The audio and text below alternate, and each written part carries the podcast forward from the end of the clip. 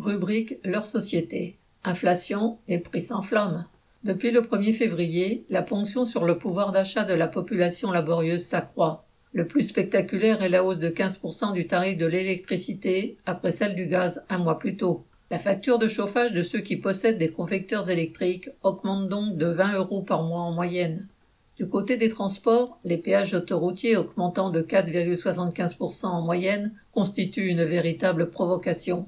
Mais ils ne sont pas seuls en cause. Les récentes hausses des TER, du pass Navigo en Ile-de-France qui a augmenté de 12%, et à présent celle des taxis et des VTC s'ajoutent au prix du carburant qui atteint désormais les 2 euros le litre une fois supprimé la ristourne étatique. En un an, le SP95 ou le SPE10 ont renchéri de plus de 25 centimes le litre.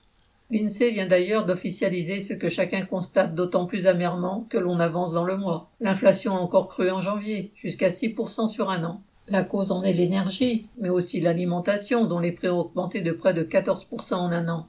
Les fruits et légumes, bananes, endives, plombent le ticket de caisse. Les produits laitiers, la viande, les œufs ont atteint des sommets, et peut-être pas les plus élevés. L'alimentation de la famille devient donc la véritable variable d'ajustement du budget, puisque les autres dépenses, en hausse elles aussi, sont contraintes ou préengagées, comme le loyer, les forfaits Internet et téléphone, les factures de chauffage, d'éclairage, les transports. Il n'y a rien d'étonnant à ce que les demandes d'aide alimentaire explosent, de même que les statistiques de vol à l'étalage, elles de 10% en un an. Avant que la colère ne pousse les travailleurs à cesser de payer les factures et à reprendre ce que leur labeur a créé et que le capitaliste leur vole. Viviane.